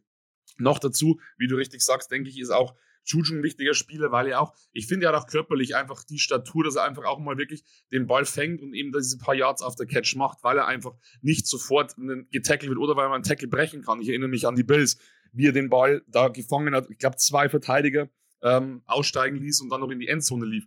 Also, wir haben, wir haben gute Waffen. Also, weil, weil ja diese Woche auch wieder so viele Kommentare von wegen so, ja, und Mahomes und hin und her und Tyreek Hill, also das typische Gerede halt. Aber ganz ehrlich, wir haben wirklich brutale Waffen. Und wenn die einen guten Tag haben, und ich bin mir sicher, dass, dass Mahomes und auch Andy Reid die richtig einstellen wird, dann, wie gesagt, es ist ein, viele, viele sind sehr skeptisch und sagen, ja, das wird schwierig und vielleicht ist das Spiel tatsächlich schon verloren. Ich sehe das ganz anders. Also ich bin, ich habe großen Respekt, aber ich bin sehr zuversichtlich. Sehr, sehr zuversichtlich. Sorry für den Exkurs, ich bin jetzt auch ein bisschen emotional. Das ist echt ein schwieriges Spiel. Alles, alles gut, genau das, genau das wollen wir hier hören und ich glaube, das geht ganz vielen da draußen so und äh, das, äh, das auch mitbekommen. Äh, für mich gibt es zwei, zwei weitere Sachen. Das ist Mahomes schützen. Äh, siehst du unsere O-Line, die zeitweise, wir haben sehr viel über die Tackles, Andrew Wiley und, äh, und OBJ, unseren OBJ, Orlando Brown Jr. Äh, geredet, Marius. Siehst du da ein Problem oder haben wir das im Griff? Kriegen wir, und die Leistung sah ja so aus gegen die Jaguars, kriegen wir die, äh, die Passrusher um Trey Hendrickson bei den Bengals äh, dieses Mal in den Griff. Also es würde mal helfen, wenn wir die, die drei, wenn sie vorne drei bringen, dass wir die zumindest mal doppeln oder zumindest mal ein oder zwei davon doppelt. Das haben wir ja in den letzten Matchups auch nicht gemacht. Und das würde schon mal relativ viel helfen. Deswegen eben schauen, dass wir ein vernünftiges Verhältnis zu, zu diesen äh, kurzen Pässen kriegen. Mahomes wird wahrscheinlich nicht so schnell wie in der zweiten Halbzeit vom Jaguars-Spiel den Ball loswerden, sondern vielleicht sind die, sind die Routen dann doch ein bisschen, bisschen tricky. Aber es wird auf jeden Fall darauf ankommen, dass die Line hält. Und es ist ja auch so, ich meine, äh, Orlando Brown Jr. muss das beste Spiel seiner Saison machen bisher. Vermutlich auch sogar das beste Spiel seiner äh, Karriere gegen die Bengals im Chiefs Jersey hat in allen bisherigen Begegnungen gestruggelt. Also ich glaube, äh, selbst als nur drei Pass-Rusher kamen, hatte der große Probleme. Und ähm, jetzt muss man einfach von ihm erwarten, das gleiche gilt für Andrew Riley auf der anderen Seite auch, ähm, dass wir äh, ihn in Bestform sehen. Und es kommt nicht nur auf diese Blockfähigkeiten an, sondern wir brauchen auch seine Run-Block-Fähigkeiten. Und wir müssen das äh, Laufspiel, muss das Passspiel ausbalancieren. Denn das muss alles sitzen. Wir müssen die Bälle anbringen und äh, die, die Backs müssen die Lücken finden. Pacheco muss genügend Freiraum kriegen, so wie das äh, ein Tooney hinkriegt, so wie das ein Humphrey hinkriegt. Und auch unsere, ähm, unser Belldozer oder auch andere Tight Ends, Fortson, ähm, müssen, wenn er denn spielt, eben auf genau das äh, hin, hinarbeiten. Und ich glaube, deswegen werden wir ihn auch aktivieren. Also ich glaube, deswegen äh, versucht Andy Reid eben das auch dass, dass, dass die schweren Jungs da Unterstützung bekommen, dass ein McKinnon, der eine exzellente Blockarbeit leistet. Also es ist immer total abenteuerlich, wenn so ein kleinerer Back dann plötzlich so hunderte von Kilo schweren Jungs da kurz mal wegblockt und der fliegt dann einfach mal kurz über drüber. Also gibt es vom Jaguars-Spiel auch eine schöne, eine schöne Szene. Ich weiß gar nicht, wer, wer es war, aber es war auf jeden Fall, sah auf jeden Fall immer gut aus das brauchen wir. Wir müssen Mahomes schützen und da muss die O-Line halten. Jetzt letztes Mal, bis auf die Verletzung von Mahomes, ist ja gefühlt nichts passiert. Also es kam kein, zu keinem Sack, äh, aber äh, im, im, ungünstigsten Fall oder der ungünstigst mögliche Fall ist eingetreten und er sollte nicht noch ein zweites Mal eintreten. Das heißt, idealerweise hält die Line. Ja, Mr. Pancake ist ja eigentlich Trey Smith. Also, äh, das ist, äh, ich weiß gar nicht, ob alle das wissen. Pancake ist eben, wenn du wirklich den, den Gegner wie die Schildkröte äh, platt auf den Boden kriegst, äh, Rücken zuerst. Und äh, äh es gibt ein schönes T-Shirt, bevor du es wieder kaufst, Fabian. The Pancake Specialist, Trey Smith. das soll ich sensationell. Heißen, Für mich ist es ja Mr. Mr. Pancake. Das ist äh, sensationell. Nicht nur morgens isst er gerne Pancake, sondern der macht aus seinen Gegnern auch gerne Pancakes. Das finde ich wirklich relativ cool. Ähm, äh, und, ganz kurz, ähm, hey, stell dir mal, das, stell ja. dir, sorry, stell dir mal vor, stell dir mal vor, so ein Trey Smith, Trey Smith kommt auf dich zu, zugerannt und pancake dich. Alter. ja, aber dieses Video, dieses Video, wo der in der, in der ja, zweiten Reihe der Defense brutal. diesen Typen so von der Seite wegballert und du denkst so, ey, erinnert mich immer an den Invincible-Film mit Mark Wahlberg, wo der wo einfach von der Seite so weggenommen wird. also es, es ist schon, Football kann schon ein gemeiner Sport sein. Oder Blindside, wo der gute Kollege dann einfach die Highschool-Kollegen äh, bis, bis nach Afrika mitnimmt und äh, über den großen Ozean und was auch immer. Also das, äh, das ist schon sensationell. Ähm, so ist es eben. Äh, lass uns über ein, eine Sache noch sprechen, ähm, die, ich, die ich wichtig finde. Und unsere große Schwierigkeit in der Offense ist einmal die Third and Short, was bitter ist, weil die Third and Long ähm, ähm, Versuche überdurchschnittlich sind. Aber gerade so die, letzten zwei, drei ähm, Yards tun wir uns unglaublich schwer mit. Da sahen wir auch gegen die Jaguars teilweise nicht gut aus, äh, inklusive Challenge und allem, was da drumherum liegt. Ähm, und dann ähm, gleichzeitig ähm, auch in der Red Zone. Ich glaube, es hat, hat Verbindungen und hat Ähnlichkeiten. Ähm, da erwarte ich ehrlicherweise mehr Kreativität. Wie seht ihr das? Ja, ich habe es ja schon gesagt, das Laufspiel muss die gesamte Distanz über auf der Wiese funktionieren und in der Red Zone müssen wir dann einfach und das haben wir einfach die letzten Spiele vermissen lassen, dass du so eine gewisse Ruhe reinkriegst, dass du nach dem ersten Touchdown auch gleich den zweiten scorest. Idealerweise hält die Defense. Und dann kannst du natürlich ein Spiel ganz anders angehen. Also wenn du permanent äh, dem Rückstand hinterher läufst, dann musst du eher passen, als dass du dich auf dein Laufspiel verlassen kannst. Und umgekehrt ist es halt eben auch so. Wenn du mit einem Two-Score-Game daher äh, führst, äh, dann kannst du ein bisschen mehr, sage ich jetzt mal, dich aufs Laufspiel beschränken ohne jetzt, sage ich jetzt mal, den Fuß vom Gas zu nehmen, so wie wir es auch im letztjährigen AFC Championship Game in der zweiten Halbzeit gesehen haben. Aber Red Zone Offense auf jeden Fall ein Thema und da müssen wir, glaube ich, ein bisschen variabler werden. Auch ich erwarte bessere Routen von unseren Backs. Das war teilweise, auch Pacheco ist da wirklich teilweise sehr uninspiriert gelaufen. Ähm, so ein Play wie jetzt Henny auf äh, Travis Kelsey, das war, finde ich, ein sehr schönes äh, Red Zone Play und hat einfach auch funktioniert. Und ich hätte nicht gedacht, dass erstens Kelsey anspielbar ist, äh, zum einen, und dass Henny ihn da findet. Das hätte ich ehrlicherweise nicht, nicht gesehen. Deswegen einfach mal ein bisschen College-Tape gucken. Da gibt es super schöne Trick-Plays äh, in der Red Zone, was die Offense angeht. Ich hoffe auch wirklich auf Shovel Passes, auch vielleicht mal ein anderer Spieler, der den Ball snappt. Ähm, es gibt genug ehemalige Quarterbacks im Team in der Offense von den Chiefs. Also da gibt es Möglichkeiten und vielleicht sehen wir ja noch mehr Dinge wie jetzt beispielsweise Snowglobe, äh, Snowglobe 2.0 oder sowas. Also irgendwas in die Richtung würde ich mir sehr wünschen, weil alles, was wir bis dato gezeigt haben in der, in der Red Zone, war sehr, sehr, sehr, sehr konservativ. Und das kennt man eigentlich nicht so von Andy Reid. Oder Fabi, wie siehst du das? Tatsächlich stimmt es. Also ich muss auch sagen, die vergangenen Saisonen war es in der Red Zone ähm, kreativer. Wir waren auch äh, viel gefährlicher in der Red Zone. Also für mich als, als Zuschauer daheim war für mich klar, die Chiefs in der Red Zone, das heißt One and Goal. Und ich wusste im Grunde, das Ding wird zu 90 Prozent ein Touchdown, rein vom Gefühl jetzt her. Ähm, das war diese Saison ein bisschen anders, manchmal vielleicht auch ein bisschen ähm, dann, wie du richtig sagst, in dem, in dem Drive von Chad Henney, dieser, dieser letzte Pass auf Travis Kelsey, das ist schnörkellos, aber effektiv. Es hat funktioniert, es wurden Touchdown und es wurden äh, 98 Yard Drive erfolgreich abgeschlossen. Manchmal muss es nicht kompliziert gemacht, gemachter werden, als es, als es ist tatsächlich. Aber wie oft hat mit Patrick Mahomes früher mal einfach so einen Shuffle Pass auf Travis Kelsey oder auf äh, Clyde Edwards leer gemacht? Oder ich erinnere mich an das eine Spiel, wo sogar Travis Kelsey den Touchdown geworfen hat. Also, weißt du, wir haben, wir haben sowas gesehen und ähm, Andy Reid kann sowas auch. Was ich zum Beispiel diese Saison komplett vermisst habe, wir standen schon oft mal bei 4 und Inches oder 4 und 1. Warum machen wir denn einfach mal einen Fake-Punt? Also, weißt du, einfach mal, so einfach mal so ein bisschen was Überraschendes. Das finde ich, fehlt mir diese Saison ein bisschen. Natürlich ist immer ein Risiko dabei, keine Frage, brauchen wir drüber reden.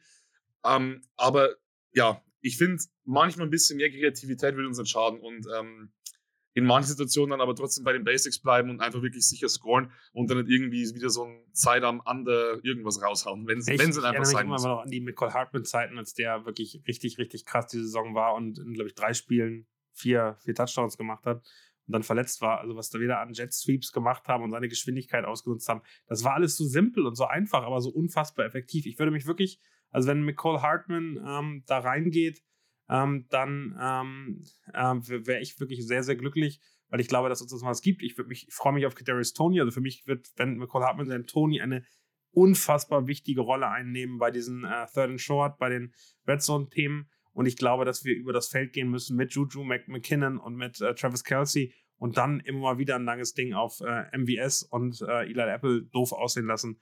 Ähm, das das wäre genau das, was wir brauchen. Also ich erinnere mich da immer noch im letzten Jahr, als er dann irgendwelche Super Bowl-Tickets angeboten hat nach der Niederlage. Ey, was für ein respektloser Scheiß. Ähm, sowas möchte ich von unseren Spielern nicht sehen. Wirklich in gar keinem Fall finde ich total unangenehm.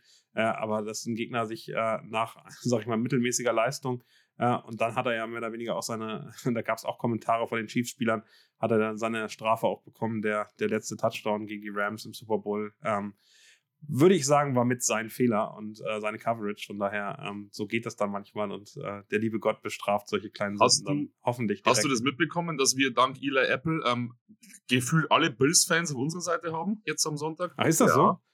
Ich habe gedacht, es gab schon so Fan, es gab schon so NFL-Logos kombiniert, Bills und, und äh, Bengals gegen die Chiefs. Dass er so schnell kann sich das ja, drehen. Eli also. Apple hat da auf Twitter einen sehr, sehr äh, unrühmlichen Kommentar.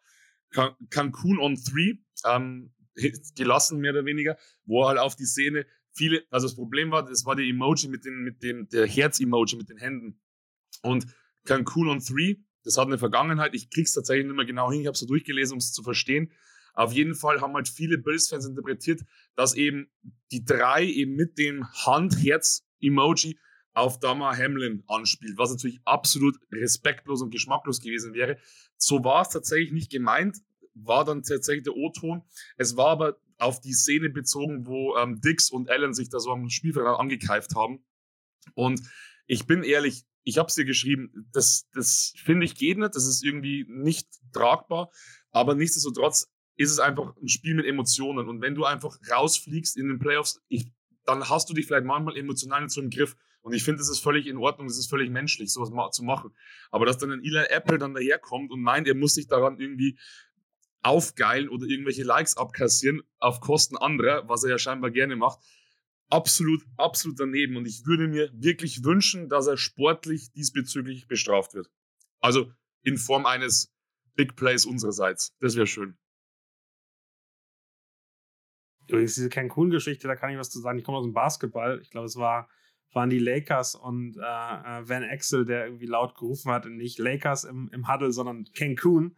Äh, äh, mit der, äh, mit der Bedeutung, dass die Utah Jazz dann schön nach Cancun fahren können nach der Saison.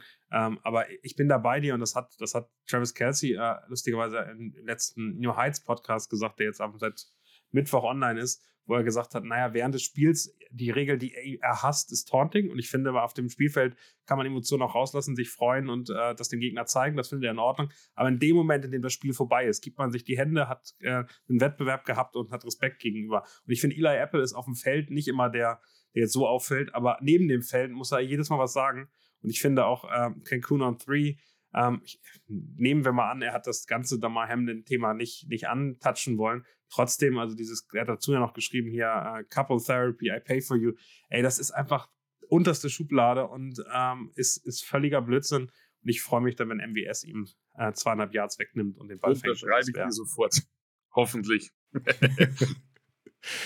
ja, wir haben es ja auch, äh, Justin Reed hat ja auch bitter Lehrgeld bezahlt, also so mal äh, vor dem äh, ersten Matchup da so sich ein bisschen weit aus dem Fenster gelehnt hat und äh, wurde dann halt auf dem Spielfeld entsprechend bestraft, äh, teilweise wie, viel zu spät dabei gewesen, gar nicht erst in Position gelaufen. Also äh, das war, glaube ich, eine Lehre. Der hat dann, dann zwar, glaube ich, auch nur so widerwillig hingenommen, weil da kam dann noch mal so ein, zwei Tweets dahinter.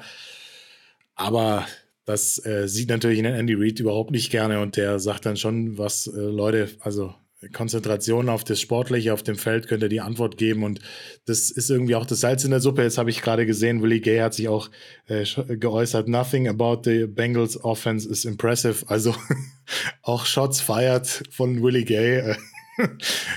naja, muss, muss, auch das nicht sein. Also ich nee, finde, ich fand, äh, ich fand, Nick Bolton hat was Sensationelles von der Pressekonferenz gesagt wir spielen hier nicht äh, gegen die Bengals, sondern wir spielen für uns, äh, für unser, unser Stadion, für unsere Fans und äh, wollen das mit nach Hause nehmen. Und das finde ich die richtige Einstellung. Fokus auf sich selbst, konzentrieren.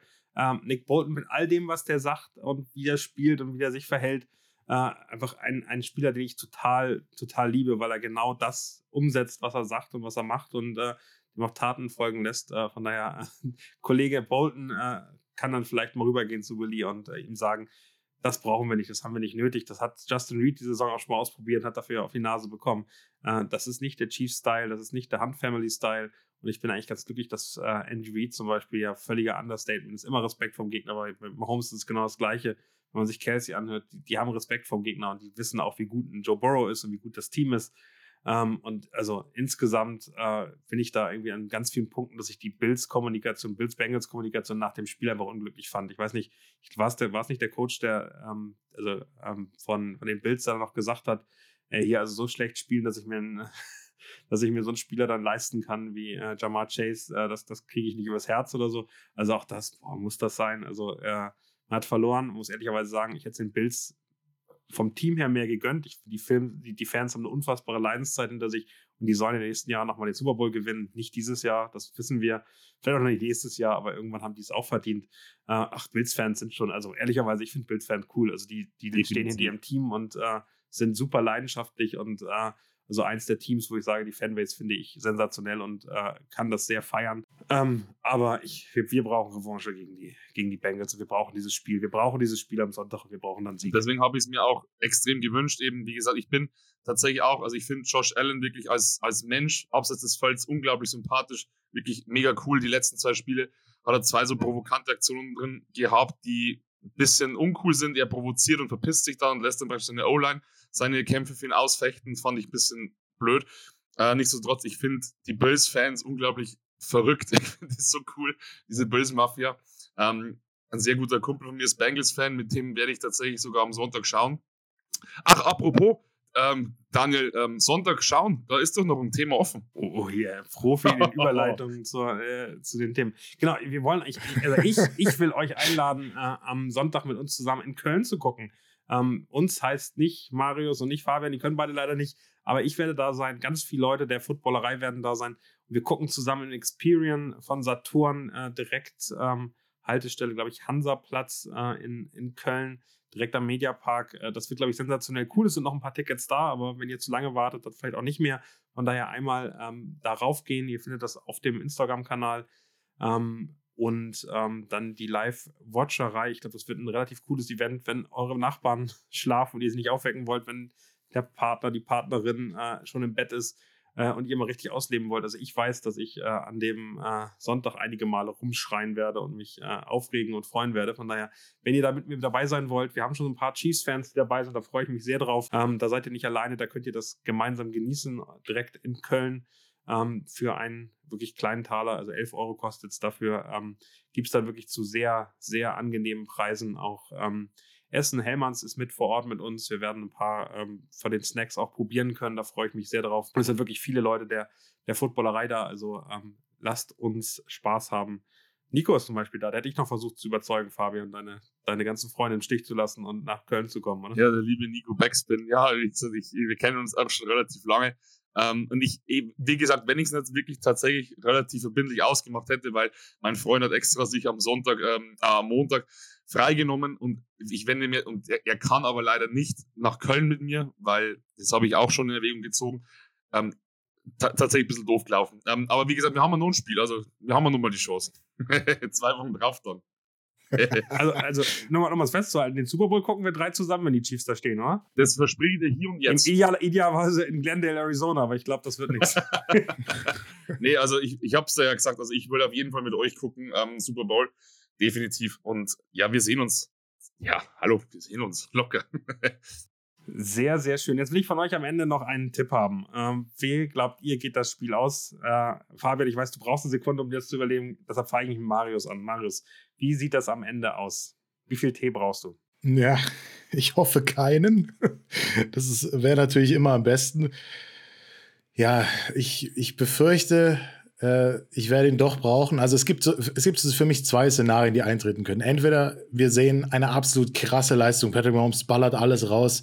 Es gibt keinen Morgen. Es wird die beste Leistung der Chiefs in der Saison. Wir sind äh, so drauf, wie die Bengals letztes Spiel gegen die Bills drauf waren. Alle reiben sich verwundert die Augen, können es nicht fassen. Wir ziehen es durch, vier Quarter lang. Äh, Vollgas und die, die Bengals kriegen nichts auf die Wiese. Das wäre für mich die Wunschvorstellung.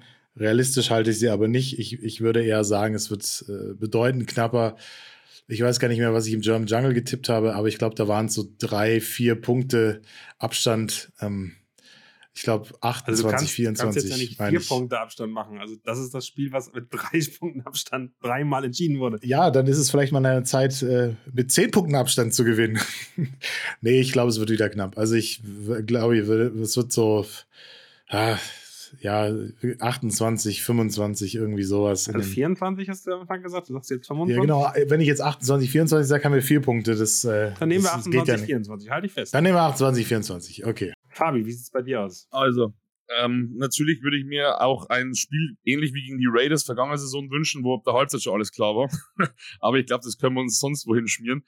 Ähm, ich habe mir jetzt gerade aufgeschrieben 31 zu 28 und ich denke, dass der letzte Drive, die letzten also ich denke, dass es bis zur letzten Sekunde ähm, auf der Kippe steht, wie das Spiel ausgeht. 31, 28. Ich bin bei 38, 35. Das ist genauso, das ist genauso kacke. Das wäre dann un ja, drei Punkte, die, äh, also das, das, äh, am Ende wird das, wird das genauso ein oh, Spiel. Mahomes wird aufspielen, wird vier Touchdowns äh, werfen, einen werden wir laufen. Ähm, der macht über 450 Yards. Ah, ich, das denke ich auch. Das denke ich auch. Da, da bin ich voll bei dir. Das wird, das wird ein ein, ein wirklicher Shootout. Vielleicht nicht mit den ganz tiefen Dingern, sondern eher sozusagen, aber ich glaube, dass wir werden ein, eins der beeindruckendsten Spiele äh, seit langem sehen. Das letzte Mal, als ich das gesagt habe, gab es nur ein, noch nicht mal ein Viertel. Also von daher ähm, äh, gucken wir mal, was, was jetzt passiert. Und es wird vielleicht ein ganz grauenhaftes Spiel. Solange wir am Ende gewinnen ähm, und die äh, rot-weißen äh, Lametta im Arrowhead rausfliegt, äh, bin ich ganz zufrieden und mir ist eigentlich alles scheißegal. Also von daher, der Super Bowl für uns, der erste Super Bowl in diesem Jahr, steht auf jeden Fall an. Es geht um die Lamar Hunt Trophy. Vielen, vielen Dank euch beiden. Das war auf jeden Fall die längste Sendung, ähm, die wir hatten in das Kingdom. Fabi geht gut los mit dir hier fest dabei. Ja, ich alter äh, aber ich, wirklich mit Grund und wirklich vielen Themen. Ähm, Marius, die letzten Worte äh, gehören natürlich wie immer dir. Ja, ich äh, sag auch Danke, herzlich willkommen natürlich an, an, an Fabi, hast dich, hast dich gut geschlagen, aber du warst ja auch der allererste Gast, deswegen bin ja ich eigentlich der, der Dritte, der dazugekommen ist, wenn man so will. Äh, an euch da draußen, ich hoffe, äh, euch hat's gefallen, trotz der kleinen Länge, aber bewertet uns, wenn es euch gefallen hat, auf allen relevanten Plattformen. Das hilft uns sehr weiter. Ähm, folgt uns auf unseren äh, Kanälen und äh, hoffentlich uns allen ein hahaha entspanntes äh, AFC Championship Game am Sonntag. Go Chiefs!